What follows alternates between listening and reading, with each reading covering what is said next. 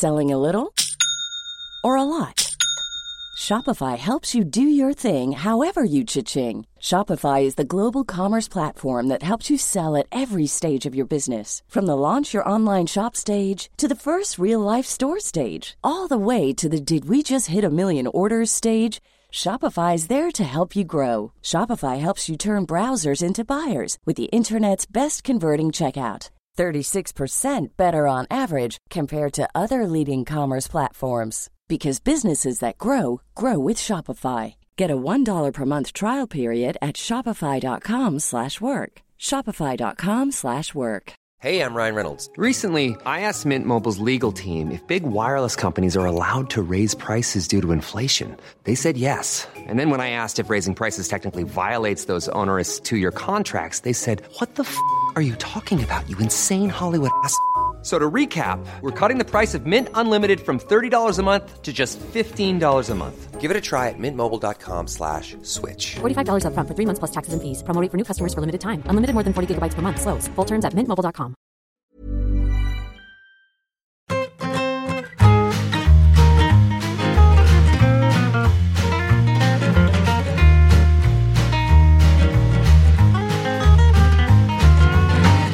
Aunque estos días, y más desde también con la muerte de Beckenbauer, eh, la verdad que, que yo ya lo seguía y siempre son chulísimas. De hecho, tiene algunas fotos de, alguna eliminatoria que jugó mi padre, pero las fotos estas del fotógrafo japonés, el Tomikoshi este, son, son una maravilla. O sea, el hombre este, que no sé si, si ha vivido de esto por una agencia, no sé qué, pero que se ha viajado el mundo entero durante 30 años haciendo fotos de fútbol maravillosas y las fotos que ha ido sacando.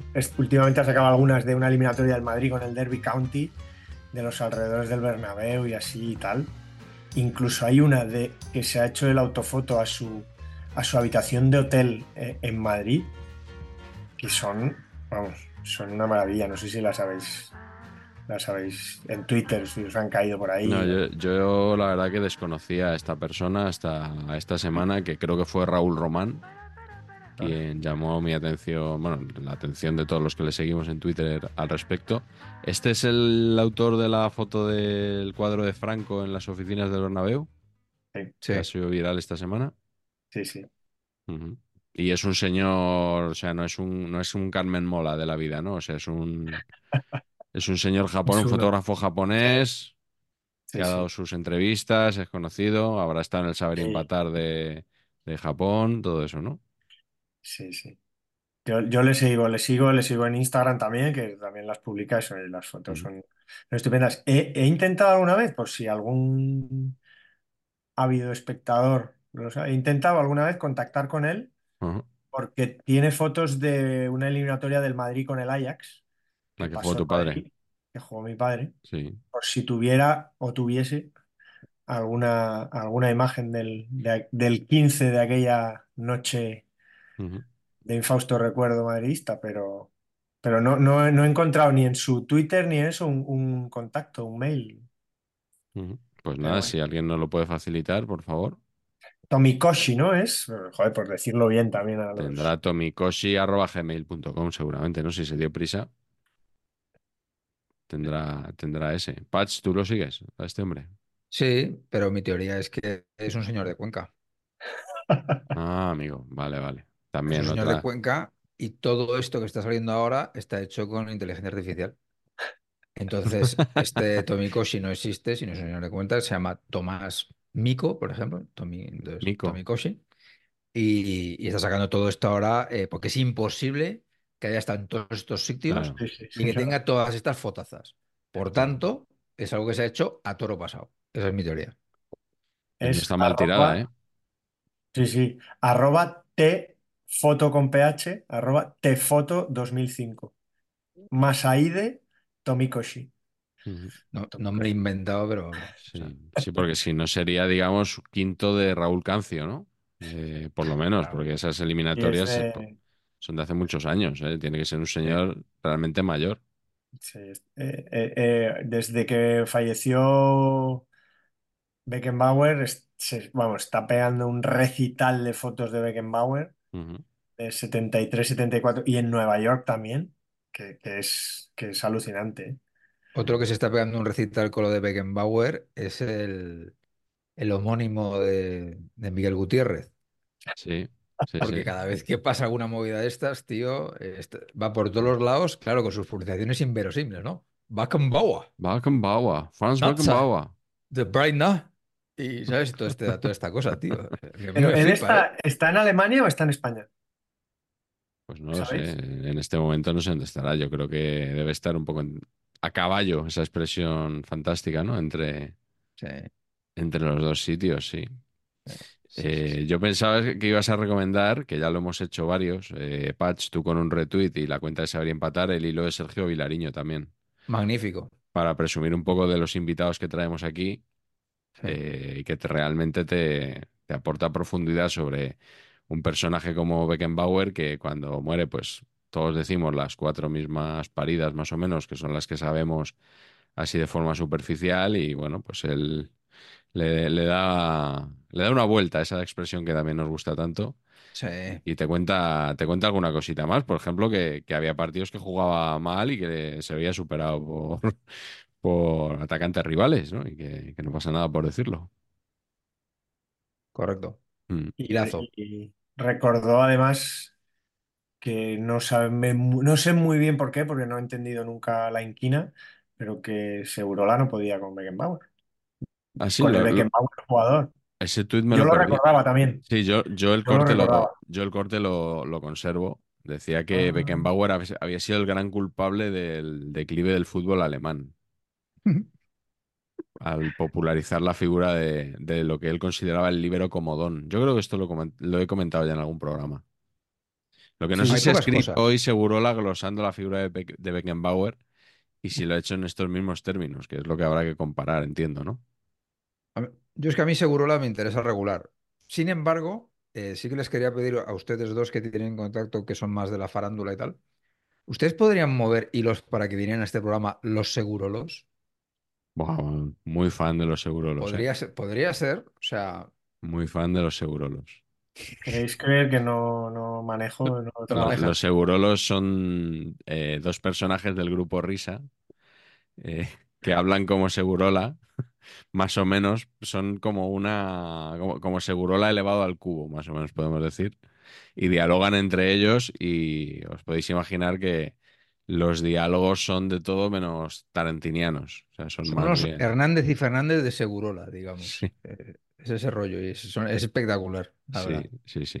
Buenísimo, me encanta. Me No, yo, encanta. yo s- simplemente, yo a Segurola le respeto muchísimo, está aquí en, en el prólogo de, de mi libro y me sorprende, me- o sea, quiero decir que me sorprende, me sorprende que un- una persona con tanta, mm, con tanto criterio eh, no, no respete demasiado o no le, o no le guste directamente, ¿no? Eh, una figura como, como Beckenbauer, ¿no? Incluso Bueno, que la- sea, ah, que sea por el declive del fútbol alemán cuando ha estado en el declive y en los auges, ha estado en, claro, en todo, ¿no? es que es una Y figura... que los datos no, no, no me parece corro- que corroboren eh, su, su, Mm. su gusto, su, su teoría. Sí, a mí, a mí me parece bien que él se atreva a postular Sí, esto. a mí O sea, eso me parece que, que, Claro, claro.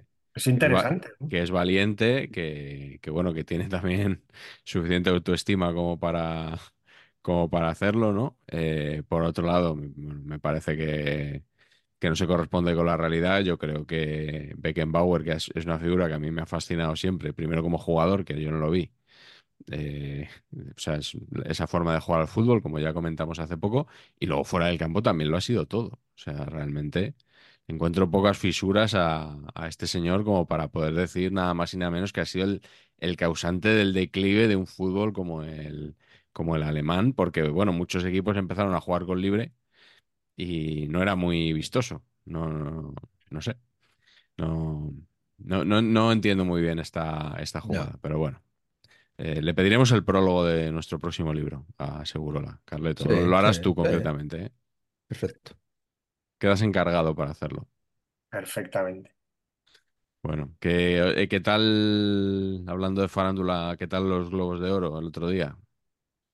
Pues un truño, pero como un camión. Eh, la gala, vamos. eh, lo hablábamos el otro día en la reacción, las galas son todas un truño, pero Son dentro de los ¿eh? grados de truño, digamos, dentro Sí. del bajo cero, Sí, puedes estar a menos uno o a menos 25, ¿no? sí. A menos Sí. 25 Y es, esta fue, pues esta fue muerte, muerte por, por, por congelación. Menos O sea, 30, ¿no? Como en la peli, esto fue Fargo. como en la peli española, bueno, en todo caso, eh, nuestra peli de, que ahora no me viene el La nombre, Sociedad de la Nieve. La Sociedad de la Nieve. O sea, es un poco la Sociedad de la Nieve, que aunque se fue vacío, ahí estuvo. Mm. Y gran favorita, yo creo que es gran favorita para, para, para el Oscar, porque la ¿Ah, peli sí? que ganó mejor peli extranjera no, está, no puede estar nominada, porque Es no la ha enviado Francia. Anatomía de una caída. Eso Con- es una con gran un idea. ¿eh? criterio, Viene con ahí un Francia el criterio- seleccionador, ¿eh? Es muy con un nuestro criterio esto. ¿eh? peor que el de Santi Segurola. Francia no ha enviado. Y La Fontaine, Maravilla. le- el seleccionador de La Fontaine, el seleccionador francés de películas, ha estado muy acertado aquí en la prelista, ¿eh? Muy acertado. ¿eh? Es, que es muy de España esto de, de mandar, mandar una que creen que, uy, está con el público americano tal y no pasa ni el primer filtro. Bueno, a los también te Oscar, digo pero tú- si, ¿tú si crees que tuviéramos en va- España una película como Anatomía de una caída y no la mandamos a la... Ya. Eso es para quemar, no sé, el Palacio de Invierno, el de verano y todos. ¿Qué han mandado? ¿Sabes? Los franceses, La habrá elegido The Shams, ¿no? joder, no me acuerdo. Y, no sé si está en la de- shortlist. O Sabéis sea, que ya, ya hay 13, ya hay 13 escogidas y no Mm. sé si... No sé si está. digo que sabéis que esto de The Shams, ¿no? Que se ha publicado en los últimos días, en- eh, con tres días de diferencia han fallecido eh, Mario Zagallo y Franz Beckenbauer, el- que son, junto a l- los tres únicos que han ganado el Mundial como jugador y como entrenador. Hostia, macho. Ah, hostia, los franceses son mega losers, tío. Han mandado a fuego lento, tío. Ah, la de la cocina. La madre que me ¿Eso qué es lo de Depardieu? Buah. No, es de... No creo, ¿no? El vino-. Binoche. Y tal y como Magimel, está que creo que no Depardieu- está mal, pero, pero vaya. Tal y como está Depardieu últimamente, ¿no? Que- Es del, di- de- que es del director asiático, ¿no? Tran Sí. Anh Un, el- el- la papaya, el olor de la papaya verde. El fotógrafo, volvemos a- al fotógrafo. Todo, ¿eh? Estamos cerrando ya. Sí. Sí. Oye, y en eh, Carleto, los Globos de Oro en Cinemanía, que se ve más la fotogalería, entiendo, de la alfombra roja que luego la información sobre la gala, ¿no? Sí, sí, totalmente. Pero no ha sido tampoco una, una- un año No. muy, muy destacado. Aparte Mm. que, no sé si porque a Oppenheimer, que también es una peli que yo creo que ya está un poco amortizada, ¿no? Sí. Mm, Pero sí. Bueno. Y en series, pues bueno, Succession, parece Igual. bien. Pero No no ha es, habido ahí. no es la gran novedad tampoco de la Claro, temporada. claro. Y el presentador era horrible, ¿Quién era? Pues desconocido por Gonzalo mí. Miró. Un cómico, sí, un cómico, un cómico que, que no tenía demasiado talento o gracia. Ujú. De hecho, estuvo muy bien porque dieron por primera vez un premio al mejor, digamos, programa de stand-up comedy y se lo dieron a Ricky Gervais, sí, que ha sido un presentador bastante brillante y bastante Buenísimo. polémico, claro. sí. Y obviamente no, no fue, a, La comparación. no fue a, a recogerlo. Mm. Bueno, pues eh, nosotros sí que nos hemos presentado, incluso Patch, para el programa de hoy.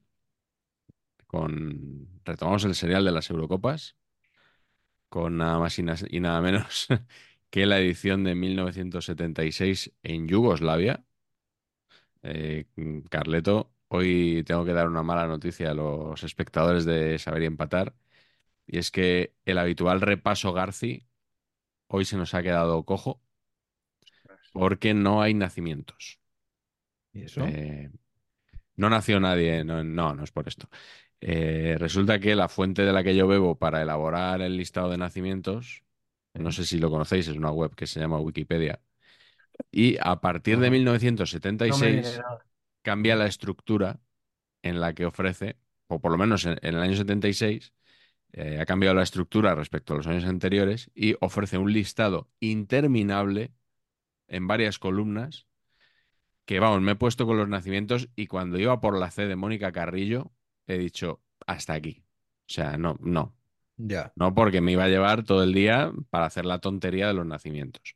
Así que he empezado en Santiago Abascal, que nació en el 76, AB era el primero, y en Mónica Carrillo ya, ya he parado, así que nada. Eh, Totti. un- ¿Perdón? Totti, Francesco Totti, Eh, no he llegado, evidentemente. Morientes, no, te lo digo yo. No he llegado. Ya- Si tienes alguno de AB, algún futbolista AB, Guti, Claro, no- Guti, Guti es del. Guti sí, también pero no es 76. AB. Ya, Gutiérrez. coño, ya, pero es que.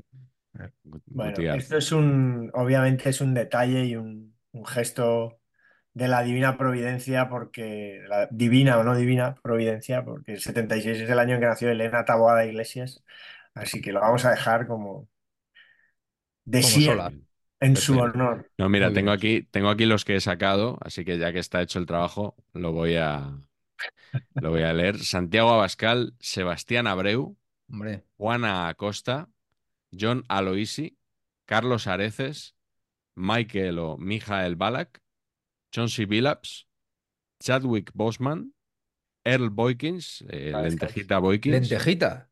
Lentejita Boykins, Luis Bullock, ¿De qué me hablan? Mauro Camoranesi, Jennifer Capriati, Mónica Carrillo, tengo alguno más. Javier Casquero, Pablo Chiapela, Raúl Cimas, Edwin Congo y Bernardo Corradi. Ese ha sido, le llamaban Cobardi en, en Valencia, algunos porque no metía la pierna. Perfecto. Eh, bueno, yo creo que con esto ya despachamos los nacimientos y vamos con, con lo que es el puro repaso Garci. Impecable. eh, de este año 1976, en el que en España dimite Carlos Arias Navarro como presidente y le, su- le sucede Adolfo Suárez en, en ese cargo. El rey Juan Carlos I decreta una amnistía política que afecta a 500 personas encarceladas por su ideología. Santiago Carrillo es detenido junto a otros militantes comunistas en su, a su entrada en España. Se celebra el vigésimo séptimo Congreso del PSOE después de 32 años en el exilio, o sea, mucho, muchos cambios, mucho movimiento político en España. En Portugal, Mario Soares se convierte en primer ministro. En el Reino Unido, James Callaghan, tras la dimisión de Harold Wilson. En las elecciones americanas, como siempre, que ya sabéis que coinciden con las Eurocopas, el republicano, presidente republicano Gerald Ford, no consigue la reelección por muy poco y es derrotado por el demócrata Jimmy Carter, que eh, creo que tiene en torno a 100 años. de- Cerca de 100 debe tener, sí. el, el señor Carter. En Argentina, un golpe de Estado derroca a Isabel Martínez de Perón e instaura un régimen militar que duraría hasta 1983. En Vietnam, la Asamblea Nacional anuncia la reunificación de Vietnam del Norte y del Sur, con capital en Hanoi. Tiene lugar el primer vuelo comercial del Concorde. En Estados Unidos se funda la empresa Apple Computer Company, ya sabéis, esa especie de compañía frutera, como decía Forrest Gump, donde su amigo Bubba le, le invirtió ahí sus capitales. Se inventa Ethernet, la marca JVC, que se anunció durante tantos años en la camiseta del Arsenal, inventa el sistema de vídeo casero VHS. El gol de Michael Thomas. En Toronto, esta me gusta mucho, Patch, se inaugura la Torre CN. Ya sabes que es esa torre icónico- icónica y que además es la del chiste. Efectivamente. Sí es. Carleto se ha quedado un poco ahí, no sé si, Sí, si, sí. si es que no se sabe el chiste. No me lo sé. No, no sabes. Va a haber que contarlo, Madre Patch. mía. Se siente. ¿No sabes lo que se ve desde esa torre? Toronto entero. no. Ah, El 99% de nuestra audiencia creo que conocía, conocía este chiste. Aquí no, aquí no va a haber Bueno, super ya, thanks. pero ni, No, no, no. ni de Es- lejos. Es más, si, si alguien nos da super thanks por este chiste, lo rechazaremos porque no es nuestro y ni siquiera nos gusta. La torre CN. Yo me Torre quedé en. BN, el sabor, El que sabor que vence. ¿Ha- Sí, ¿Harían sí. campañas con el verbo venear, a lo mejor, en esos años? sí, sí. Eh, Jorge Guillén gana el premio Cervantes. Queen lanza su canción Bohemian Rhapsody. Se forman bandas tan diversas ese año como The Clash, U2 o Tequila. Eh, esta te va a gustar mucho, Patch, pero mucho. En Acapulco, la canción Canta Cigarra Hombre, de María Hostiz por gana favor. para España la, La quinta OTI. edición del Festival de la OTI. Qué temón canta cigarra, macho. No la he ¿Qué? oído nunca, ¿No? ¿no? Joder.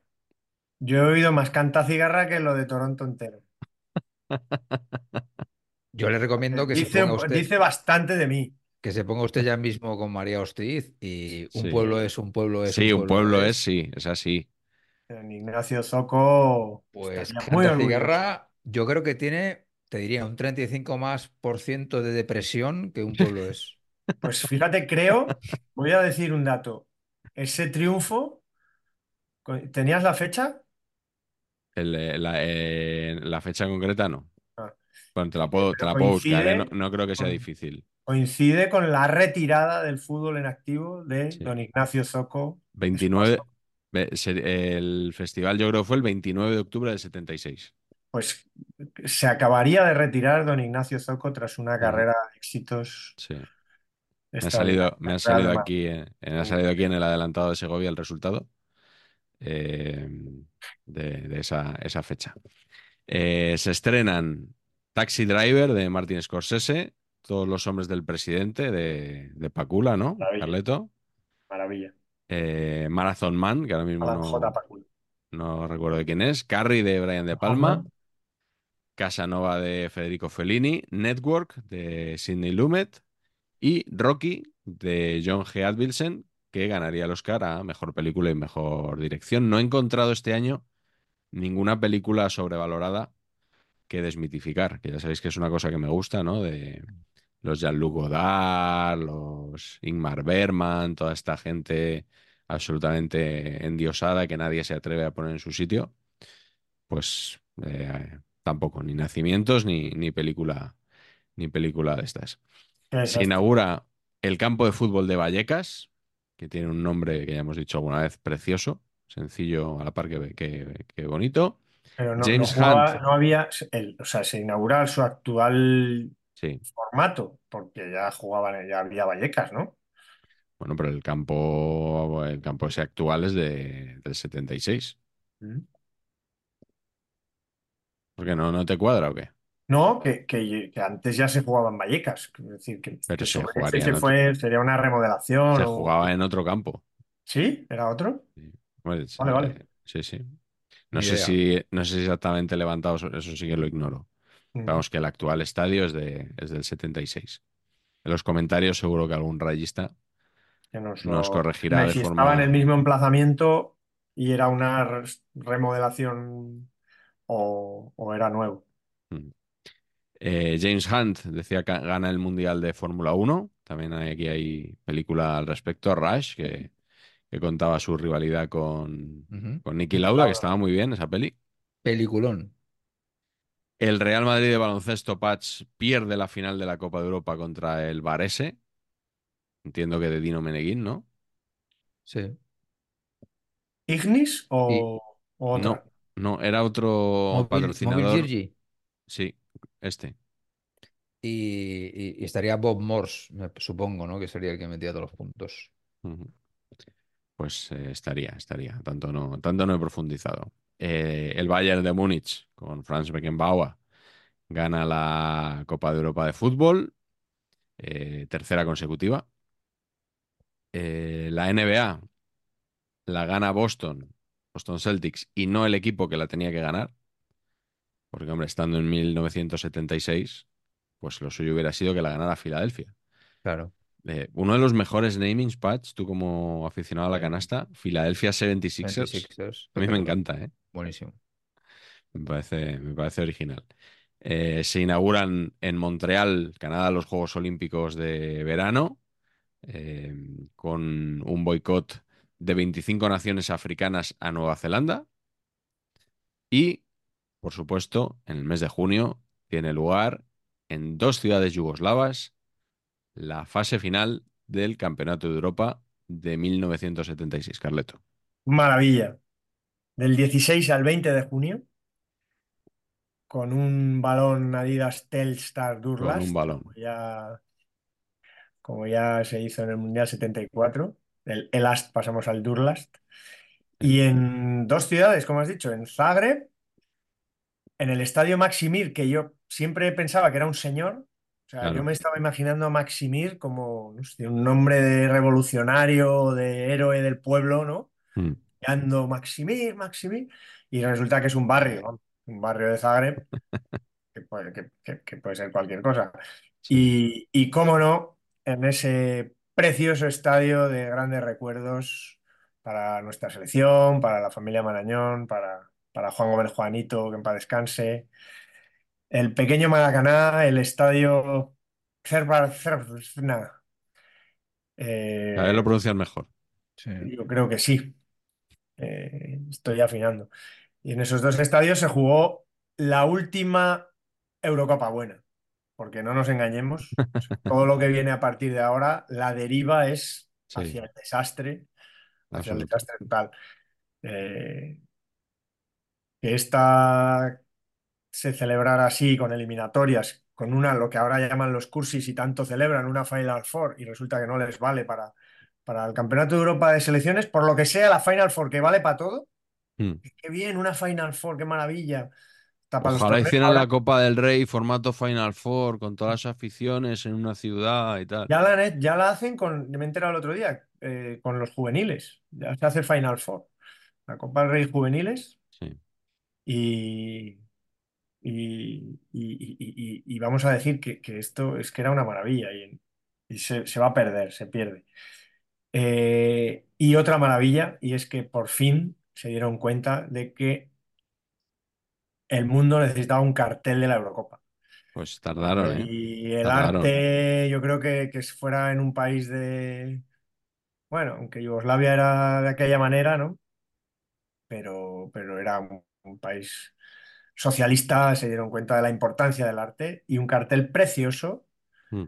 maravilloso, verde, con un balón partido entre cuatro, cuatro países, sencillísimo, tipografía estupenda, ese verde, diría, verde Navidad, eh, perfectamente lustrosísimo. Sí, sí. que además abrió pie para que hoy el señor Pacheco esté henchido en esta Eurocopa en la cual él ya estaba vivito y coleando y tendrá grandísimos recuerdos y nos pueda comentar muchísimas cosas hoy con su gracejo y alegría Sí. desbordantes. Característicos, característicos, sí, sí. No, hoy, hoy con más razón. Sí, yo le he pedido a los Reyes una cosa, eh, no me la ha traído. Y la cosa era, evidentemente, que se acabara esto. Y no, no ha pasado. Así que, pues bueno. ¿Podemos decir Sí. que los reyes no existen? No, no. Eh, No, no vas a- no vas encima a dejar caer eso, como el Grinch de, de- de la Eurocopa. No, no, no, no. Como, como, como miembro del, del sindicato de ex-reyes, yo siempre muy a favor, claro. eh, quiero decir, tengo dos, tengo dos temporadas de experiencia y bueno, pues. Pues sí, oye, mira, mira, muy interesante. Está el logo este de la UEFA, este, ¿no? Esta cosa así, ¿no? Sí. Ondeante, ondulante, como bande- bandeirante, ¿no? Y Que es bastante grato. onduallante, Sí, Y, y y diría que, Arcadia Espada. que lo estiraron cinco Eurocopas este logo, ¿eh? sí. Cambiando los colores del anfitrión. Pero es que está bien hecho, es que, es que te aguanta, ¿eh? A mí sí que me Sí. parece que es una, que está muy, muy fino. Y luego el- hay una cosa ya también de aquí ya local, de esto de tal, de... Es un poquito mm, rupestre, vamos a decir, ¿no? Sí, cosa, ¿no? De- del tío así como, ¿eh? Sí. Me mola, o sea, a mí me reconozco que me mola. Y reconozco que, me- que la estética esta del, del- de, la- de influencia soviética, o sea, por ejemplo, ha- hay un mundo que me flipa, tío, que es el mundo de los carteles de cine, las versiones polacas y checoslovacas y toda esta cosa de los 80 y de los 70, que es, es, es, es loquísimo. O sea, os ponéis a buscar cualquier película española que se haya estrenado allí y Buñuel y cosas. O sea, son auténticas maravillas, ¿no? Y, eh, y luego, pues ya había sus aplicaciones, ¿no? Encontró a Carleto aquí buceando esto que, que parecía una señal de tráfico y realmente es un pin, ¿no? O sea que Sí, sí, sí. Con alfiler. sí, Le pintaron el baloncito con un detalle. Sí, pero sí que es verdad que es que pentágonos. es completamente antifutbolera. O sea, no tiene ni un, no remite nada, solo Sí. la pelota que le han puesto ahí como un poco, porque alguien se dio cuenta, yo creo. Sí. un, po- Es un lo poquito el de la NBA, pero, pero, pero hecho por un señor de Altamira, ¿no? Es- es- ¿no? Podríamos decir. Sí, te valdría, el balón te valdría para, para varios deportes. Sí, sí, sí, sí. y, y lo de PEF, que es eh, Europe Fútbol, o sea, Campeonato de Europa de Fútbol, pero claro, para ellos. O sea, Mm. está muy bien eso. de- No va a ser para nosotros, claro. Claro, pero hombre, un idioma un esperanto o algo, ¿no? Para todo el mundo. Claro, totalmente. Mm. Y que, que me- hay más novedades. En... No hay cromos todavía oficiales, Sí. En realidad pero yo hay creo que es una aproximación, ¿no? proto, sí. Es, Sí, creo que la, que la primera oficial es, es la del 80, Italia 80, sí. pero que hacen una, una proto colección De Panini también, fútbol ¿eh? europeo en Panini, al menos Mm. Inglaterra, creo. Pero sí, sí, hay un, hay un álbum y tal, pero como, como poco, como sin números, sin fecha, ¿no? Sí, Y con, y con y no con los cuatro equipos, evidentemente, de la Final Four, que no da para, para un álbum, sino con, con más selecciones que estuvieron en ese camino hacia el torneo y que vamos a ir desgranando ahora. Eh, Carleto, ¿por dónde empezamos? Eh, la fase de grupos. Eh, ¿quieres contar tú un poquito? Ya sabes que le dedicaremos un apartado a España, como siempre, sí, Eh, pero yo, cuéntanos un poquito, pues grosso eso, como, como siempre, pues las 32, pa- los 32 países, la verdad que estaba todo muy ordenadito, parecía que lo habían hecho con un sentido. Los 32 países europeos se dividían en, en ocho grupos de cuatro equipos y de ahí los, los primeros eh, son los que se clasificaban para una eliminatoria durísima, entiendo, eh, de cuartos de final, digamos, Cuartos ¿no? a ida y vuelta, Exacto, ¿no? Como, bueno, en realidad como los, como los, como los los grandes, ¿no? anteriores. Como los anteriores, Mm, como los anteriores Eurocopas, pero, pero eso, me sorprende eso, que, que, que estable era el número de países en, Sí, en aquellos momentos que luego llegó era, otra que, Europa. lo que Mm. fue llegando, ¿no? Luego, no- por cierto, eh, te hago una- un paréntesis muy breve que nos han dicho, y creo que acertadamente, que eso de que Yugoslavia se dejara ganar por la Unión Soviética, eh, tararí, que por mucho que estuvieran ahí tal, pero que Tito no era precisamente amigo de, de genuflexar ante... ya. genu- genuflexionar, ¿cómo sería? Es igual. Sí. Ante Moscú. Hombre, quiero decir que eso no va a ser eterno y, ¿no? Y por eso las aperturas de esos países yo creo que también se Mm, notaban. De hecho, en esta Eurocopa, como, como veremos luego, Checoslovaquia se la clavó también. O sea que mm. ya empezaban Sí, sí. a... Pero vamos, A subirse a, la- a creo que nos entendemos, sí. Entonces, eh, haciendo un repasito rápido, quitando el grupo de España que tenía Rumanía, Escocia y Dinamarca, como, como luego veremos, en el grupo primero, Checoslovaquia, la verdad es que se, se, se fajó muy bien, eliminó a Inglaterra realmente, a una Inglaterra que, la cagó empatando dos partidos con un Portugal un poco a la baja después de la, de la, de la retirada de, de Eusebio. Y Checoslovaquia, por ejemplo, le metió cinco a, a Portugal y se clasificó antes del último partido. En el grupo 2 una sorprendente selección de Gales, que es después de la del Mundial 58 hasta la que últimamente ha encabezado Gareth Bale, tan querido por todos nosotros, como demostramos el otro día, Sí, ese homenaje que le hicimos, total. eh, póstumo casi. Eh, pues había una buena selección de Gales que queda primera en un grupo con Hungría, Austria y Luxemburgo, eh, y solo perdió un partido de los, de los seis, ganó cinco y solo perdió 2-1 en Austria. En el grupo tercero, Yugoslavia también solo perdió en un partido en Belfast con Irlanda del Norte y, se, no se paseó, pero cinco victorias y, solo una derrota contra Irlanda del Norte, Suecia y Noruega. España, luego la comentas. En el grupo 5, Holanda, Polonia, Italia y Finlandia, un grupo durísimo. Italia enseguida empieza a empatar partidos, como siempre. Eh, y pasó Holanda por golaveraje, porque empató a puntos, a 8 puntos con, con Polonia le ganó 4-1 en la ida a Polonia y en la vuelta le ganó 3-0 eh, Holanda, perdón, Países Bajos. Por cierto, Holanda, Holanda. En, en esa época, Holanda. Ya está. exacto, pero Nadie dice ah, la Países Bajos de Cruyff. De Países Bajos el gentilicio es neerlandés, ¿no? Neerlandés, sí. Pero podría ser Paisanos Bajos. Paisanos, paisanos bajos. Sí, podría ser, sí. bueno. Retacos, Es que, retacos. ¿no? Es que, que es un poco raro Países Bajos y luego neerlandés. Sí. Si no es Neerlandia, ¿no? Perdón. Em, Lo, lo- lo- lo anotamos para cuando nos Sí. llame la RAE. Muy importante. Eh, en el grupo sexto, la Unión Soviética, eh, con cuatro victorias y dos derrotas, pierde con Eire y con Turquía, pero aún así le da para pasar bien. URSS, Irlanda, Turquía, Suecia. En el grupo 7, Bélgica, la RDA, Francia e Islandia, otro buen grupo. Se clasifica Bélgica, a pesar de que pierde con la RDA 1-2, pero la RDA la cagó porque perdió en Islandia. Islandia que nos la hizo a nosotros, también, eh, también se la hizo aquí a Bélgica. Y en el grupo 8, RFA, la después finalista, como veremos, pasa tranquilamente con tres victorias y tres empates. Los únicos, Miguel, las únicas selecciones imbatidas en esta fase de grupos, Alemania, tres victorias y tres empates, y nuestra querida selección Sí, señor. de Ladislao Kubala, que hizo una clasificación estupenda. Sí, también eh, tres ganados, tres empatados, una especie de media inglesa, pero un poco sui generis, porque no, no ganó los de casa y empató los de fuera, sino que ganó solo uno en casa y ganó dos fuera. ¿Y qué Eh, casa? eh, bueno, eh, de, de todo hay, ¿eh? De todo hay. Porque jugó, en, efectivamente, tú lo dices por el último partido, el que se disputó Claro. en Sarriá, eh, el 2-0 a Dinamarca, con goles de Pirri y de Capón, el eh, mítico defensa del mítico bigote del Atlético de Madrid, que falleció justo al inicio de la pandemia.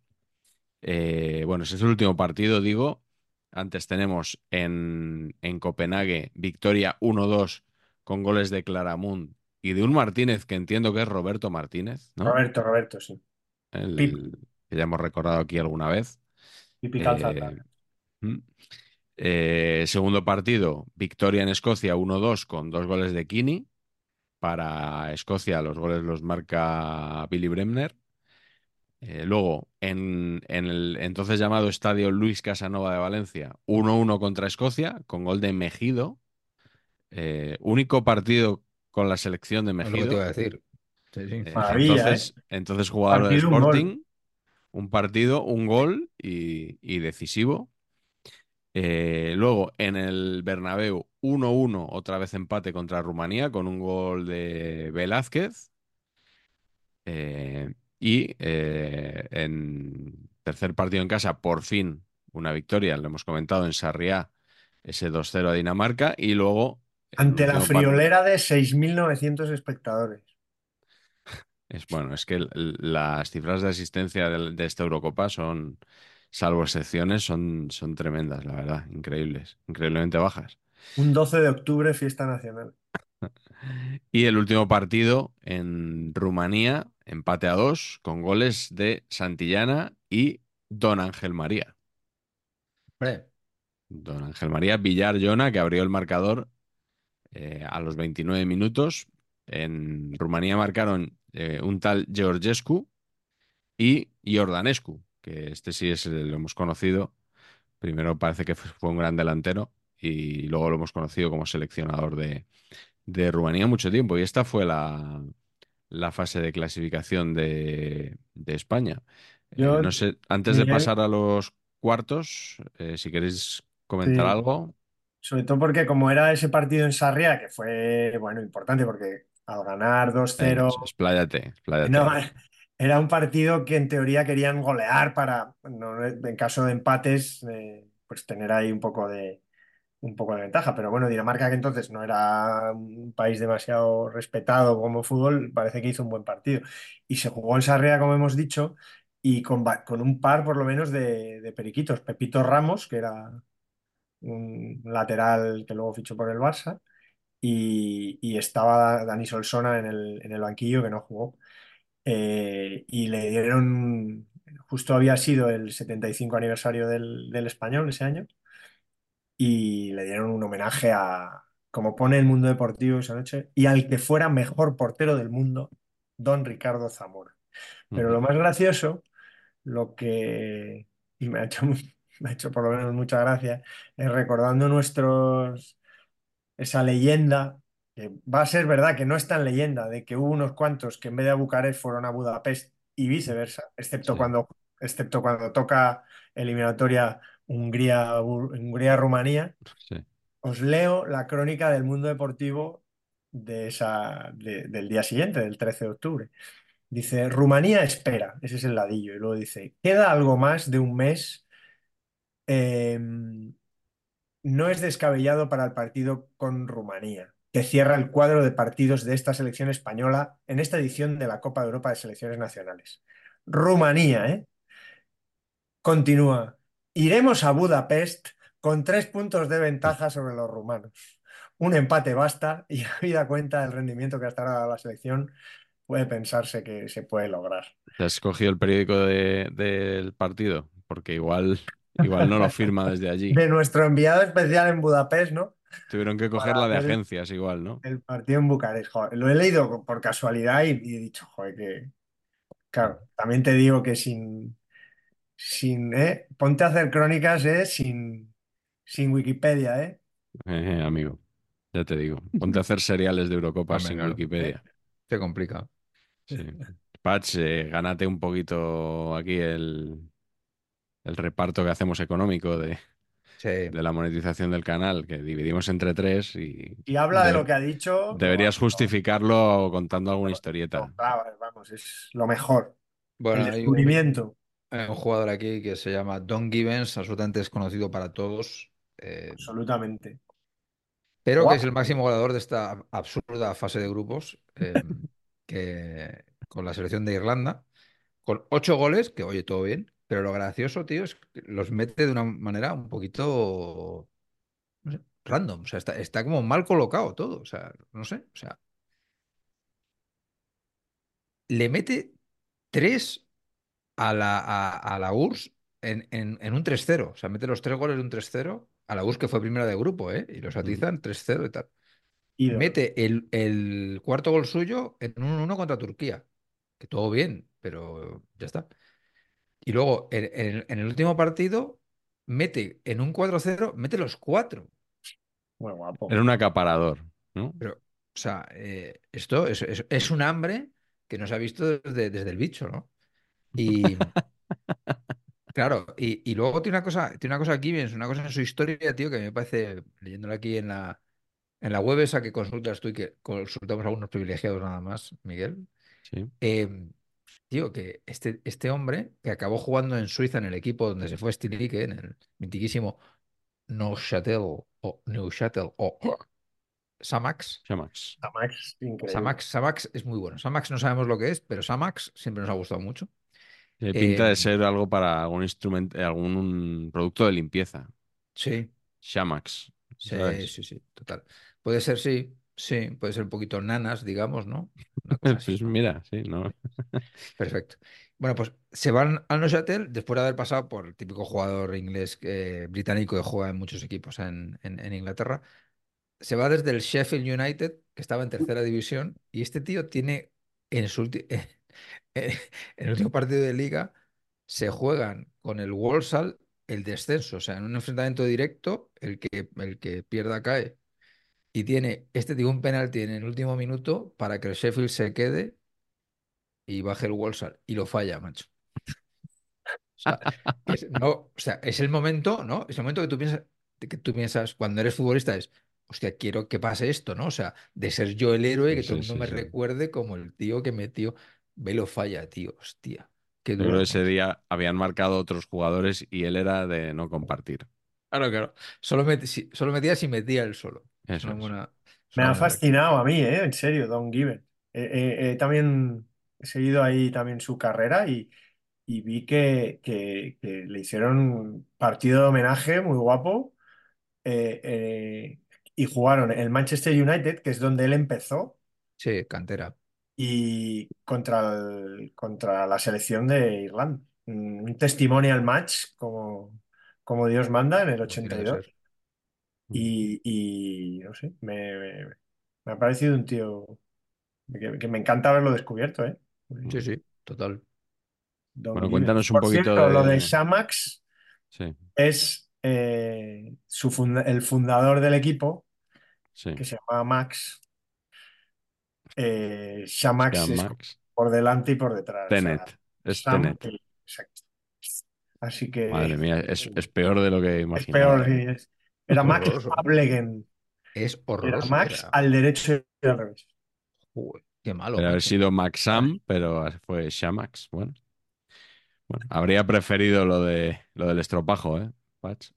Pero es el nombre del equipo, ¿eh? O sea, lo de Neuchâtel es para ponerle, Ya. digamos, para ponerle, ubi- para ubicarlo. Bueno, pues Carleto, cuéntanos cuartos de final. ¿Qué pasó ahí? Bueno, los cuartos tocaron unas eliminatorias.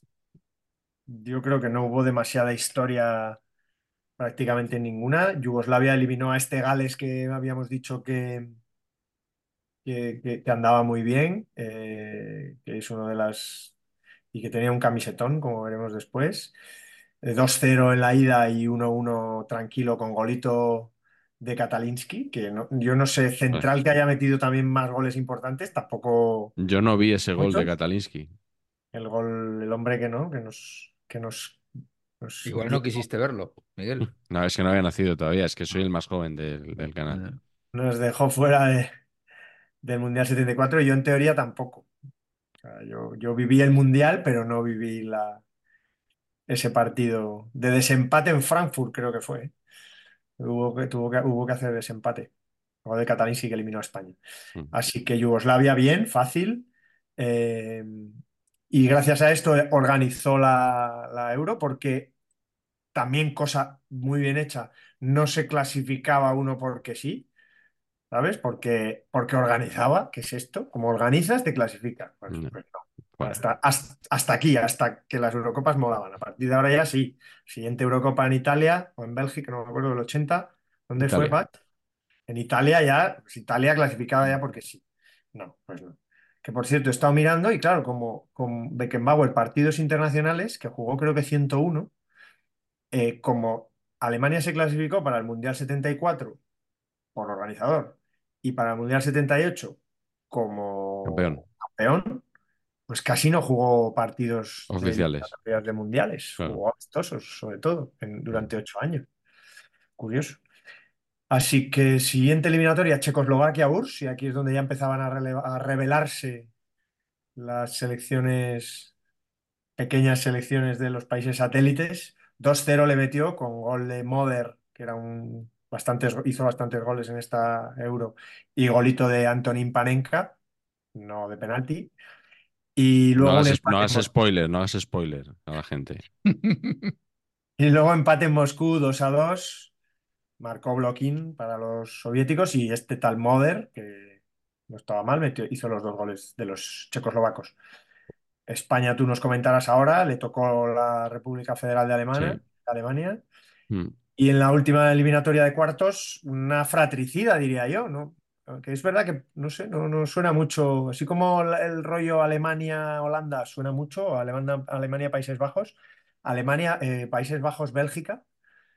Eh, aquí le metió 5-0 eh, la Holanda, o la, vamos a decir, la Holanda de, Sí. de Cruyff, Neskens, eh, Reisenbrink y compañía. En The Quip le metió 5-0 a Bélgica y en la ida también ganó 1-2 con goles de Johnny Rep y, y el propio Johan y se clasificó. Así que tenemos a Yugoslavia, Checoslovaquia, Países Bajos, Holanda y Y, Cuéntanos Alema- Alema- y la República Federal de Alemania, por supuesto.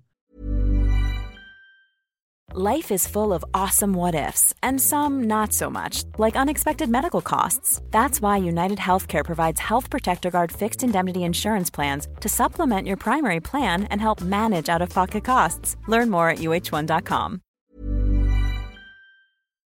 que eliminó España en esa, en esa eliminatoria, con la ida en, en el Vicente Calderón, un Calderón que estrenaba iluminación, por cierto, ese día estrenó iluminación, eh, y que tuvo una entrada malísima, eh, según he, he leído en, en Mundo Deportivo, apenas fue gente al partido, a pesar de que regalaban las entradas ya a última hora optaron por llenar un poco el estadio regalando y, y ni siquiera lo consiguieron.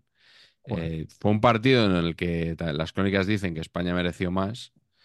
Eh, ya digo, 1-1, marcó Santillana, no de cabeza, pero sí eh, se llevó el balón con la cabeza. Yo creo que ante Schwarzenbeck, el mítico Schwarzenbeck, mm, se, se la llevó y metió un derechazo y Sepp Maier ni se movió. Y, bueno, iba la cosa más o menos bien hasta que un tal Beer o Beer, no sé cómo se, se dirá, cerveza en inglés, que no en alemán, eh, se- o sea, pegó un zurriagazo a, a los Schwarzenbeck precisamente, eh, espectacular, desde lejísimos, que bueno, Iribar llega, llega a tocarlo, pero, pero acaba dentro. En la vuelta, por cierto, jugó Miguel Ángel en la portería, ¿no? Que eso en aquellos años yo creo, creo que iban alternando bastante. La vuelta fue en el Olímpico de Múnich, eh, con bastante lluvia, eh, por lo menos en algunas fases del partido. Empezó con Kini rematando al larguero. eh, remate bastante espectacular. Y luego, pues 2-0 y, y palmatoria ante la campeona de Europa como, pues como correspondía, ¿no? Me metió eh, Uli Genes un, un golazo, una volea en un escorzo así bastante, bueno, golazo de delantero centro. Y luego Top Moller, que fue entrenador, yo creo que lo recordamos fundamentalmente como entrenador del Leverkusen, aquel que jugó la final de la Champions contra el Madrid, que perdió todos los títulos a última hora. Cuando nadie decía el Bayer Leverkusen de Top Moller, ¿no? No como ahora que es el Bayer Leverkusen de Xavi Alonso, que le han, han renombrado al equipo. Sí. Y hay que decir el Bayer Leverkusen de Xavi Alonso, bueno, pues el, el Bayer Leverkusen de, de Top Moller. Y me quedo con una imagen de este partido, Kubala en el banquillo y sentado a su izquierda en el banquillo como si fuera un ayudante suyo, José María García. O sea, una imagen increíble, desde luego vista en el año 2024 eh, de ciencia ficción. O sea, ¿os Quitándole las imagináis? pelusas, quitándole las pelusas del pantalón. Sí, sí, sí. O sea, ¿os imagináis, no sé, un- cualquiera de los periodistas deportivos de ahora que estuvieran con Luis de la Fuente sentados en el banquillo con ese grado de colegueo? A mí me encantaría. Sí. Sí. O sea, yo, por ejemplo, pues, eh, pues estar sentado ahí con Antoñito Ruiz, ¿no? Por ejemplo. Por ejemplo. ¿No? Pues, ostras. Sí, eso Y- sería no, el cholo. Y, y preguntarle cosas. O sea, no solo que esté ahí, sino. No, no, claro, hombre, para ir, para ir metiendo la, ¿Cómo la ves? transmisión. Tal. Estaba pensando en, ¿sabes? Y comentas. Sí. Tendría, tendría que ser un buen documento ese de, de- Sí. de García. Esa, esa cinta estaría bien poder escucharla. Sí. Eh, pero bueno, eh, antes de pasar a la fase final, eh, Patch, ¿qué, qué tienes tú por ahí? ¿Algún detallito que, que se nos escape? Bueno, aquí poca cosa, que, que- porque ya lo habéis contado todo tan bien que para qué voy a Claro. sumar yo más, ¿no? O sea, También es verdad. ha sido todo tan bien narrado.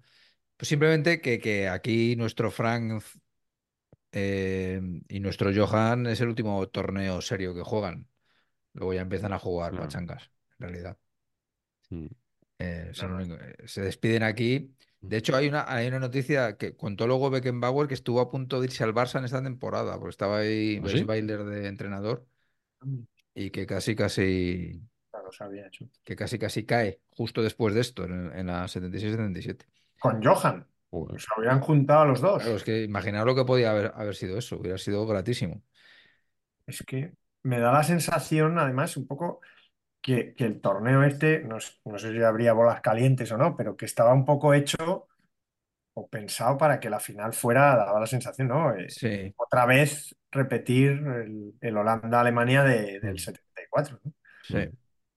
¿no? Y, y como siempre, eso nunca sucede. O sea, ¿cuántas veces pasa eso? Que en las Nunca, semifinales nunca. o que el camino tal, y nunca pasa que es el partido, Mm. el partido Es que verdad. esperado, no sé qué. Sí, sí, No pasa nunca. Nunca. no.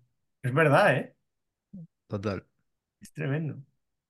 Yo espero que Y- nunca, nunca veamos una final de la Champions Real Madrid-Barcelona. Pero si ¿No? es, será insospechado. no, será el no año quiero, que el, no el. Madrid y el Barça estén mal. Nos, nos ¿Sabes? podemos, nos podemos, o sea, puede, puede ser eso para abandonar el país eh, durante tres semanas. Hombre, yo ahora Por cierto, hostia, es que ahora sacamos a Barcelona situación actual. Yo, tío, tengo que felicitar a, a Juanma Rodríguez desde aquí, porque el titular ese de los Hernández no son muy amables, Sí, muy bueno, refiriéndose muy a... bueno, muy bueno. sí. Buah, me parece brillantísimo. Brillantísimo. Sí, pero Oye, cuando eh, esto se emita, Patch, puede que, Puede que puede que hayan pasado cositas brillantemente en Arabia, ¿eh? clasificado. Bueno, clasificado. Por Ayer, cierto, jugó, ayer jugaron Atlético y Real Madrid. Y Sí. esta noche juegan Barcelona y Osasuna. Estamos y contraprogramando. el Osasuna de Pamplona, la salud. Estamos bueno, sí, más o menos, más o menos. O sea que, que cuidadito. Bueno, no sé, no sé. En cualquier caso, de verdad, pase lo que pase, pasa en la Supercopa. Yo es que, en serio, ¿eh? a mí esto me parece una charanga importante. Ya. Ahora, ¿me gusta más que me gustaba antes la Supercopa? Sí. ¿El Claro, formato este hombre. de, de final a cuatro me interesa? Mucho. Si es que Final Four, es que lo ha dicho Carleto, es el futuro de la Final Four. Totalmente. En Arabia Saudí me interesa regular, la verdad. Claro. Mm, Sí. te viene mal para acercarte. Bueno, eh, sí. yo- si, si, a- si Osasuna le diera por hacer la machada, yo creo que sería el momento de Sí. invitar en algún momento a este programa, creo que lo merece, Sí. A un señor hermano de usted, Pacheco. Hombre, don Eugenio Bus. Eugenio Yo Bus. creo que Eugenio Bus va mereciendo ya un hueco. Estoy seguro que nos puede, bueno, contar interminables anécdotas de su pasión rojilla. Sí, sí, sí, sí, sí, sí, sí. Eh, Podemos, bueno, tiene que- podemos hacer tiene un que- programa casi al nivel de los de las Eurocopas. Es creciente y desbordante. Especial quizá- Osasuna. Quizá pueda cantar también, como hacen los conciertos de los Peter Sellers. No, Sí. lo digo en serio, no, no, no tenga usted vergüenza, eh, que, que a lo mejor usted se corta de proponernos aquí a nepotismo y tal. No, Yo es eh, que en, en a saber favor empatar de- el nepotismo, o sea, en No absoluto.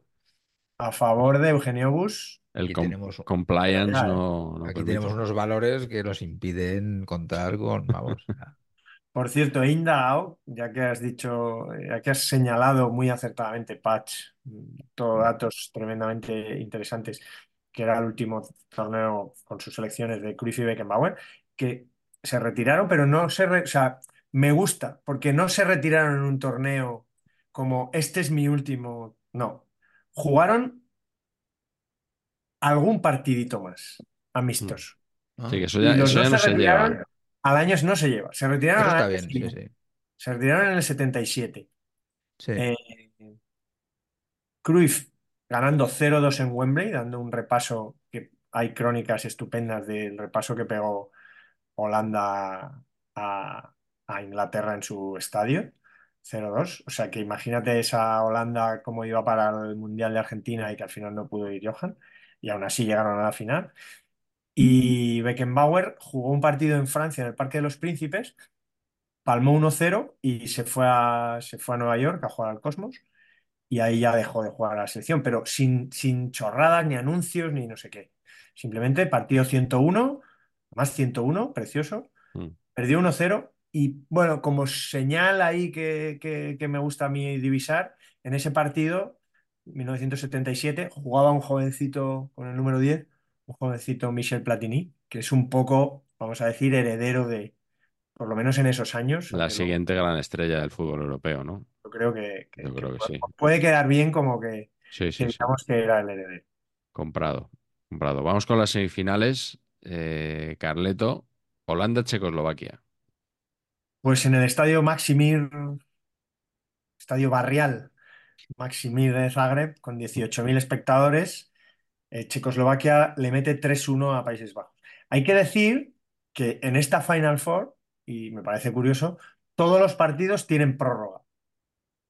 Mm. Cuatro partidos, incluyendo el Sí. tercer y cuarto. Estaba ya Mr. Chip por ahí para darse cuenta de estas cosas. Debería haber estado, si no lo estaba. Y, y uno a uno llegan al final del partido. Es un partido que está cayendo lluvia a saco, que eh, las crónicas dicen que a Holanda le recordaba un poco al partido del Mundial con Argentina, que le metió cuatro, que también hay un chavarrón tremendo. Em, Lo que pasa es que eh, en este partido hay muchas expulsiones. De hecho, los, al primero que expulsan es un jugador de Checoslovaquia con doble amarilla, se queda con 10, pero al poco expulsan a Neskens. 10 contra 10 y al final del partido, con 1 a 1, expulsan a Bim Van Hanegem, que hablamos de él el otro día con los Sí. Sí. zurdos. Este sí era zurdo, no como Francisco López Alfaro, eh, a pesar de los vídeos. Y, y yo creo que hay una cosa que marca el que, el que Checoslovaquia al final ganara 3 a 1. Y es que a Johan le, le sacan una amarilla, que significaba era la segunda de la fase final, de, que sin- de- contando las- los cuartos, y le imposibilitaba jugar la final. Y yo creo que eso, aparte de jugar con uno menos, por supuesto, 10 contra 9, con la que estaba cayendo físicamente eh, los checoslovacos estaban bien preparados y tal, y, y- y fue un 3-1 con cierta facilidad. Así que Checoslovaquia a la final de la. Euro 76. No es el, no es el foro aquí seguramente, pero siempre me ha parecido absurda la importancia que tienen las amarillas estas que vas acumulando y que te impiden disputar una final. O sea, eso es una cosa Son anticlimáticas, sí. me ha parecido eh, muy absurda. Yes. Por Y cierto, goles, perdón, de Ondrus, Nehoda y Vesely. Y en Vesely propia puerta de. Sí. ya, y estaba por ahí. Ya estaba por ahí. Y ahora con 85 años sigue en la posición de 5 con una Sí, bueno, 80 facilidad. 85 años, pero vamos, que, que está estupendo el, señor, ¿eh? Pero vamos, que Billy juega 5 minutos. O sea, vamos, pero, pero vamos, el mejor del Barça, yo creo. Con, tú, tú que vas al Palau me, me podrás corregir, pero El me mejor el Barça. mejor con diferencia. Sí, Sí. sí. Eh, segunda semifinal, Pacheco, Sí. Alemania. Historia, historia pura del, del balón pie. Del balón pie. Alemania se clasifica. Se clasifica ahí ganando en su propia Yugoslavia, ¿no? Claro, y, y remontada, que es que también la emoción de la remontada, ¿no? Hombre, eso- tiene todo. Es que al final, 2-0 al descanso, goles de Popivoda, muy buen nombre, Danilo Popivoda, montenegrino. Y luego nuestro amigo... Hombre más, más baloncestístico, te diría, ¿no? No, no tengo ¿No? yo... Pero no tiene, o sea, ecos de jugador de básquet. me- me- Podría ser, pero no, no tengo yo ahí, no tengo en mi base de datos mental, no me sale ningún Popivoda. Y Zajic, del cual ya hemos hablado en este... Largo y tendido. Mítico. Sí. Que por cierto, ahí Zajic en el gol que mete es otra de estas cosas que hablábamos antes de que los buenos también fallan, ¿eh? Porque Mayer, macho, es una cantada, pero atómica. O sea, centro lateral que venía aproximadamente a velocidad cinética, energía cinética prácticamente negativa, y va el balón casi hacia atrás, y el tío no la, no la coge y Zajic pasa por ahí para adentro. O sea, Sí. vale. Total, que, eh, que el, selec- el seleccionador alemán dice, vamos a por ellos a, todo, a tope, pero, tío, decide hacer un cambio en el descanso, que es que saca un jugador que se llama Floje. ¿Tú vas a remontar? ¿Sacas uno que se llama Floje? No, no, ¿Qué, qué mensaje estás mandando al equipo? claro. Pues oye, pues sí, va el Floje este Funcionó. y mete gol. ¿Eh? ¿Qué os parece, eh? Es que igual floje significa fuerte en alemán. Claro. Bueno, total, el caso es que la histórica de aquí es que eh, la mitiquísima, tío, es que sale Dieter Müller, que debutaba, delantero, que debutaba en la Mannschaft en, en- en este, en este mismo encuentro, que manda cojones, ¿eh? También que lo sacan a remontar un tío, ¿sabes? Uno Sí. nuevo, ¿sabes? Que yo flipo. Una semifinal del Campeonato de Europa. Sí, sí, sí. Y sale, y sale faltando 11 minutos y a los 3 minutos de salir, para adentro, macho. Y empatan, próloga con su L correspondiente. A mí me gusta mucho decir próloga. O sea, Sí. si, si hay una Agredano subiendo la portada del libro a Twitter, siempre, ¿no? aprovechando el momento. próloga me gusta mucho.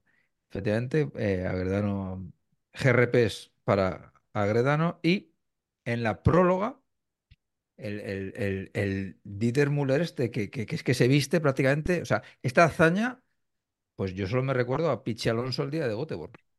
¿no? O sea, mete dos goles en la prórroga, eh, minutos 115 y 119, y, para adentro título. O sea, muy, muy al nivel del, de los, del hat-trick de Pichi Alonso en Göteborg, Sí, esto, sí. ¿no? Sí. Eh, Me, me vi el vídeo de Göteborg de, de que- Cracovia. Impresionante, ¿no? Muy, muy divertido, sí. sí. Buenísimo, tío. Göteborg, el día que vas a marcar tres gols. Buah, Es, es una historia pura de, de- sí, sí. De la tele. Con Pep Guardiola recoge pelotas, por cierto. Es verdad. Efectivamente, Víctor Muñoz, ¿no? La mítica foto. correcto. Bueno, pues eh, nada, y nos queda la final que. Queda el tercer y cuarto puesto, cuidado. mm, Bueno, Bueno, Bien. Bueno. Eh, otra, otra, o- otra, otra prórroga, vamos a decirlo. sí. me- Por Países cierto, Bajos los, 3, sí, Yugoslavia 2. los que decían, los que decían próloga, ¿verdad que decían póster para, para el poste? Sí, Lo llamaban póster. usted. Muy bueno. Eh, bueno, y llegamos a la final, que evidentemente es otro empate. Empate a dos. Checoslovaquia que se puso 2-0 muy prontito a los 25 minutos. Sí. Pero Alemania inmediatamente marcó eh, el 2-1, precisamente Dieter Müller. Y bueno, se metió en el partido ahí hasta el final. Y en el 89, muy alemán todo. Eh, Holzenbein, este señor que había sido campeón del mundo, ya en el- estaba en el equipo del 74. Nombre de músico del barroco. ¿eh? Muy bueno. Holzenbein, sí. Muy buen nombre. Muy No, bueno, muy un- bueno. un muy bueno. brazo. Sí, sí. Muy Pues bueno. forzó, forzó la prórroga y, y vivimos la primera Eurocopa decidida desde el punto de penalti. Y bueno, ya sabéis, Alguien tiraría un penalti, a lo mejor. República Checa, cinco lanzamientos sin fallo. Alemania, un fallo. El de, el de Genes, precisamente, Uli Genes. Y ese lanzamiento para la historia de Antonín Panenka, que yo, y creo que mucha gente más, descubrió eh, en el año 92, 93 aproximadamente, gracias al día después. Que tenía ahí un poco una intención así como pedagógica con el fútbol y sacaba, recuperaba cosillas de décadas atrás, sacaba algún vídeo de Garrincha, eh, hacía, bueno, un poco vídeos para explicar también cosas curiosas del reglamento, como el penalti de Cruyff, eh, lo de que no puedes tirar un penalti que dé en el palo y rematarlo tú, porque son dos toques seguidos, pues todas esas cosas. eh, yo por lo menos las aprendí con el día después y por eso en, en su día para mí era un programa de absoluto culto. Sí. Y el penalti de Panenka eh, fue así. Y yo creo, me atrevería a decir, que desde el penalti de Panenka hasta que se ha popularizado este lanzamiento, pasaron muchas décadas. O sea, yo en los 80 no vi lanzamientos a Yo tampoco. Panenka, Sí, sí, sí. todo en los tampoco. 90 no vi lanzamientos a Panenka y diría que es más o menos. ¿No viste el de Korneyev en Burgos? No, ese no lo vi, lo reconozco. Pues yo Pero tengo bueno. que decirte que sí, creo que fue, creo que Eh, fue en los 90. Yo creo que ya en el siglo XXI sí nos hemos acostumbrado a ver muchos, ¿no? Zidane tiró aquel de Carleto que hablábamos esta tarde tú y yo, que qué sentido tenía tirar un penalti a Lopanenka que tocara el larguero, ¿no? Sí, eh, no sé. No, No sé si es rizar el rizo, no. Sí, no, o sea, no me si gusta midió eso. mal, no, Creo- sé. Creo que es una especie, el Panenka no deja de ser una especie de Bar- gol Bartleby. ¿no? Es como preferiría no meter un ostión al balón, Sí. hago el amago y la toco suave. Si ya la toco de una manera que da en el larguero, estoy como sobreactuando el Panenka, ¿no? No, no sé. sí. Y Y eso que un genio como Zidane, pues tocó el, el larguero, como Sí. sabéis, pero no, pero, pero sí es verdad que yo, tienes mucha razón en lo que has dicho. Yo creo que el, eh, probablemente fue es- este de Cornellers, que os digo, fue al principio, fue un año de un descenso del español. O sea, el español Sí. creo que bajó sí. por un, uno de los, una de las causas del descenso fue porque el Cornellers le dio por tirar un penalti jugándonos la vida en, co- en- en el plantío. Y obviamente el portero ni se movió y le fue a las manos. Fue el ridículo, Ahí fue cuando decidió ficharlo Cruyff, ¿no? al poco. al Pues poco. el, el otro día un, tan, un tal Antoine Millet eh, hizo el, el peor penalti a Lopanenka de la historia. O sea, el que no lo haya visto que, Sí, que lo sí, es verdad, lo he visto, sí, sí. Sí, qué bueno. Y, y fino. Carleto, el gran, el gran detractor de- del penalti de Panenka, que es tu señor padre, que en el, en el programa de Paco Grande se Mm. despachó, dijo textualmente, no puedo con ello, no puedo con ello. No le gusta, ¿no? Yo creo que en ese, en ese, cuando hicimos ese programa estaba, estaba, se hablaba mucho de los penaltis que tiraba Sergio Ramos. Sí. Mm. Bueno, es que hasta, hasta hemos ganado un título con un penalti a lo Panenka de Carvajal, que yo siempre lo recuerdo porque todavía no me lo he creído. O sea, me parece alucinante. Bueno, pues nada, hasta aquí la, el torneo. Nos queda, como siempre, un par de, de secciones más. Empezamos por Masters of Naming. Eh, hemos, hemos comentado ya alguno así muy sonoro, como Top Moller, como Por este. cierto, lo de Müller, yo creo que ahí hay una línea temporal, ¿no? Que une generaciones, ¿no? Patch, Torpedo y Dieter. Torpedo, Dieter, luego, ¿os acordáis de Hansi? Muy bueno, el Hansi. Müller era muy bueno. Que, Pero que no es era delantero, tuvo una carrera así como... Seguida se fue a Italia y ahí yo creo que ya, desde esos que acabó en Austria, ¿sabes? Pero No, era sé quién es Hansi. Hansi Es- Müller, en, en la Euro que destaca Ah, Schuster, vale, vale, vale, vale. también Hansi Müller. No, creí que era un señor que se llamaba Hansi. Por eso pensaba en Krankel. Vale, vale. Hans Peter, como Briegel, como Sí, sí. Briegel, pero Hans Peter Sí. Müller. La, la Euro 80, no, no jugó mucho más. Y luego ya el, el- el Thomas Müller, que a mí es, reconozco que es uno de mis jugadores de habilidad. Muy criticado por muchos porque, ¿no? Le llaman el Raúl, ¿no? No sepas si tú prefieres a Müller que a No, o- vamos. o no lo tienes Ojalá. No, no, No te parecen de la misma raza. digo. vamos, no, no, no, por favor. Yo eh, soy muy de, soy muy de Thomas Müller. Eh, decíamos antes, Carleto, que Bi- Bier, este, ¿no? el alemán, ¿no? Que se escribe Beer como cerveza en inglés, pero que cerveza en alemán es con I, Bier. Ahí está el, ahí Bier. está la trampa.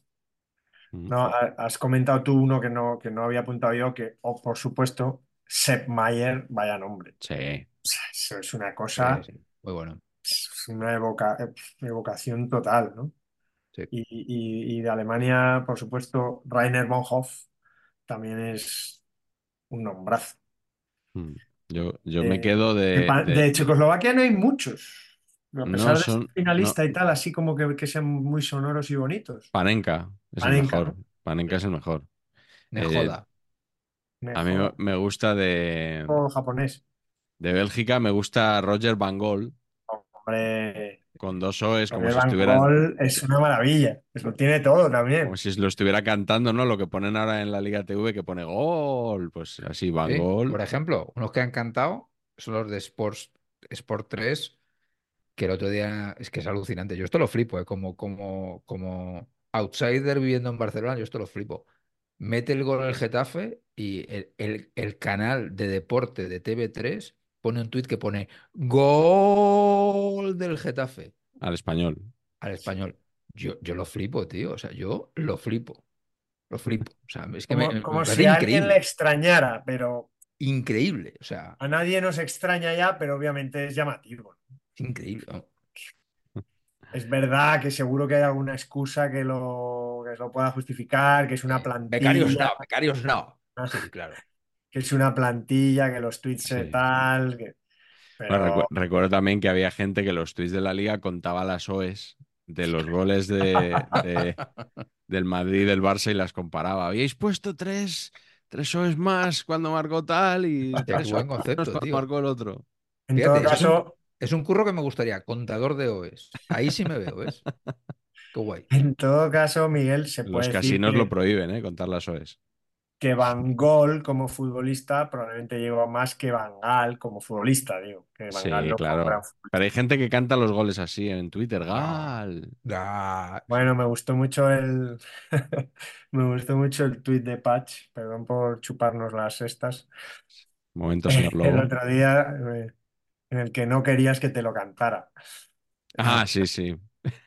Si fuera Por posible, favor. por favor, preferiría que no me lo cantaras. Por supuesto, retuiteado por arroba la libreta. Madre mía. Na- eh, Qué un paciencia, ¿eh? Qué un paciencia. monólogo a los mandos, ¿eh? De la, del Twitter de la libreta. sí. Que, que Va- Van Gol, ¿os acordáis cuando, cuando el Marca intentó que, Van, que a, Van, a Van Nistelrooy le llamaran Van Gol? Que no Ah, no. No, no, no, no me era acuerdo. usurpación. Sí, hubo varias portadas de Van Gogh y tal. El- recuerdo alguna crónica de Segurola precisamente hablando de Van Gogh y no sé qué, que se lo debían de editar allí, porque no me imagino yo a Segurola escribiendo Van Gogh. Pero bueno, eh, Oye, al- eh, algún de- nombre de- más. Venga. De Checoslovaquia, por meter alguno más, yo he recordado que, que- que uno de los grandes, de los importantes de esa selección era el portero que se llamaba Ivo Víctor. Víctor, sí. Víctor con Y, K. sí, y quedó, os voy a hacer un, un jueguecito. Ese año el Balón de Oro lo ganó Franz Beckenbauer por segunda vez. Por eso sorprende que al año siguiente, o sea, gana el Balón de Oro y al año siguiente se casi se retira, se va, aunque luego no fue así, se va, se va al Cosmos, aunque luego, como sabéis, volvió al Hamburgo un par de años y creo que ganó la Bundesliga un año. Pero bueno, este, este Víctor quedó tercero. ¿Quién diríais, sin, sin mirarlo así rápidamente, que quedó Balón de Plata o segundo clasificado en el Balón de Oro ese año? Porque es, bueno, es raro, no sé, me sorprende. ¿Quién diríais? Y no es otro alemán. Ni No es alemán, es, voy a decir, es holandés, pero no es quien No es Johan. todos diríamos, claro. No es Johan, ¿no? No tengo ni idea. Es Rensenbrink. Robbie Rensenbrink. Sí. Sí, señor. Buenísimo. mola, mola mucho y tal, pero Bob, pero no, no sé, eh, metía golitos y tal y Sí, pero es raro, un poco. sorprende, sorprende. Otros holandeses, ya que estamos con Rensenbrink, Johnny Rep, un brazo maravilloso, Y Johan Valencia. Y Neskens. Valencia. Y ya que has dicho Van Gogh, pues las dobles vocales me flipan. Ruth, W, Gels, doble E. Bonico, Oye, bonico, bonico. yo, yo me quedo con Antonis Antoniadis. Antoniadis. Buah, buenísimo. Buenísimo. De- Pues este aparecerá un, el griego, evidentemente. era un gola- eh, goleador histórico del Panathinaikos, que, que Sí, sí. el Panathinaikos jugó una final de la Copa Europa Contra el Ajax, ¿no? con, con Puskás de entrenador. Y estaba Antoniadis, estaba a mí de Italia que jugaba aquellos años, me flipaba Franco Causi. Sí. Me parece un nombre de soldado romano, vamos, Muy bueno. Idolazo. Idolazo. Bueno, pues hasta Y en aquí. ese Gales que hemos dicho tan guapo, Sí. me gustan mucho también los nombres de jugadores con nombres de país. Había un Mike England Sí. jugando para Gales que Y no había, un- no había en Wales jugando en Inglaterra, ¿no? no había ningún Wales que yo sepa en pues vamos a ver las camisetas, en- entre otros, de, de Gales, ¿no? En nuestra, nuestra Muy rápidamente, final. porque eh, rápidamente con el textil. Sí, haciendo un repasito de, sobre todo de, en las cuatro finales hay pocas sorpresas. Digamos que, que Checoslovaquia jugaba con un, con, eh, con- con un básico, con un básico de H&M, Sí. con una camiseta básica roja de H&M, con el escudaco aquí, pero Centrado eh, como, como las filas de Excel, eh, en vertical y en horizontal. exacto. Muy bueno eso. Eh, Alemania, ¿para qué cambiar? ¿no? Mm, Lo de siempre. Está precioso ahí con, con ese escudazo. Johan sigue quitándose una... Pocos cambios en general. Sigue quitándose la, la- la línea tercera, la tercera línea Sí. de Adidas por- Mm. con Puma. Y, y Yugoslavia, pues vamos, otra, otra camiseta Adidas típica, sin cuello, curiosa. Y, y yo veo que según el partido, no sé si serán cosas de como de los países del este y tal, o sea, en los partidos más importantes no tenía Adidas nunca, pero en los partidos menos de clasificación y tal, la camiseta lucía el, la, la, la plantita de, la plantita de Sí. Luego España, por supuesto, yo creo que es la, cami- la- la- la selección que menos ha cambiado, siempre igual, la camiseta roja habitual de algodón, y yo creo que es una fantasía, y además ya se sacaban fotos para conmemorarlo, Sí. las equipaciones de Gales. Increíble. ¿eh? rollo aparecer este- Bélgica rollo en algún este momento. Admiral es muy fuerte, ¿eh? Muy, Muy, fuerte. muy, muy bonitas, muy bonitas, muy lindas. Lo de Gales. Me parece Muy fuerte. bonitas, quiero decir, por, por el paso del tiempo, o sea, son, sobre todo que, que continúe la línea en el pantalón. ¿no? Para Sí, hacerla sí. coincidir. sí, sí, sí. Es peligroso, ¿eh? Me recuerda un poco a la de Juego de Tronos, aquella de Londres 2012, creo que era, ¿no? O Río 16. Bosco. Vale, Bosco, sí, sí. Pero la verdad que, eh, que todas bonitas.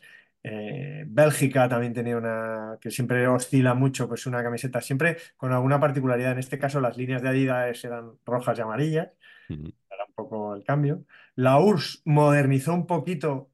Yo creo que le dio un poquito de un poco itálica, le puso un poco itálica al cucurrucucú paloma. Sí, ¿Puede sí, ser sí. Palo Se seco. ahí una ligera inclinación, un punto itálica, un kernel. poco, Sí, sí, sí, un poco más, opinión poco que información. órbita laica, un poco. Sí, sí. Sí, sí, sí. Luego la de Don Gibbons, ídolo de para mí de esta Eurocopa, Vale. muy guapa, Don escudaco y cuellos. Eh, ahí el- en su testimonial match, aunque no es la foto de esa selección. Y luego lo- hemos visto la Admiral de Gales y Inglaterra tenía una Admiral en estos años muy chula, eh, que con, Mm. con la doble línea también azul y roja y con el escudaco de Admiral. Escocia muy parecida a la de Irlanda, pero, pero en azul. Cambió justo, no se clasificó para la fase final y a partir de ahí cambió, ya era la Umbro con, con Cenefa en, ya, pero ya en el año para la temporada, para el siguiente, para el siguiente campeonato. Y con eso nos quedamos, con esa esperanza de que Escocia y sus camisetas nos lleven hasta la Euro 1980. Ujú. Bueno, Sí. un país, un país que ha, ha desaparecido del... Hombre, ahora va a jugar la Eurocopa, ¿no? Pero Ya, que... bueno, que va a jugar la Eurocopa cualquiera, claro. Claro, exactamente.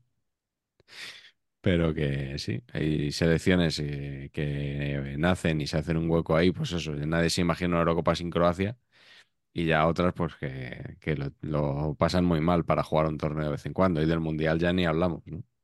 Bueno, ahora como va a ser otra vez Mundial de, 48. de 48, pues nada, a meter más selecciones. Pero bueno, Pues sí.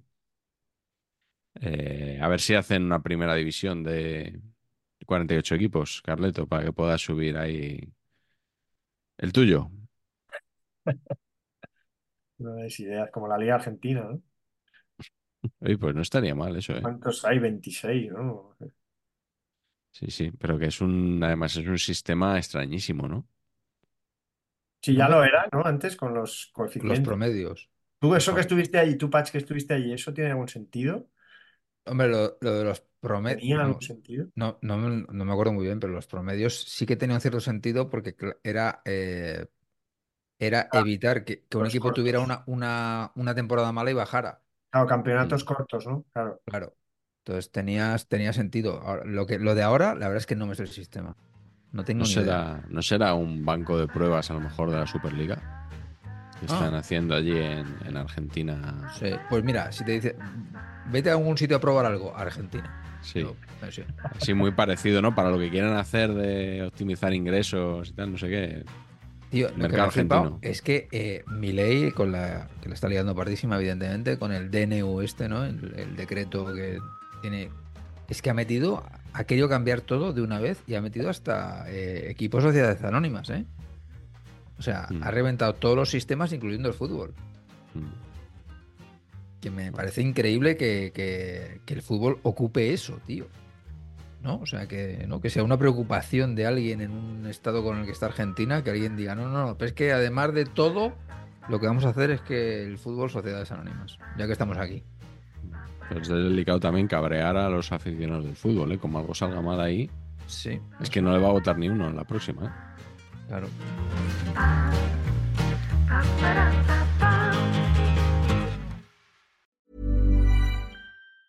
Roundabout Season 2, presented by Nissan, is live now, and we're back to share more stories from the road and the memories made along the way. We're talking rest stops, if we're stopping to get gas.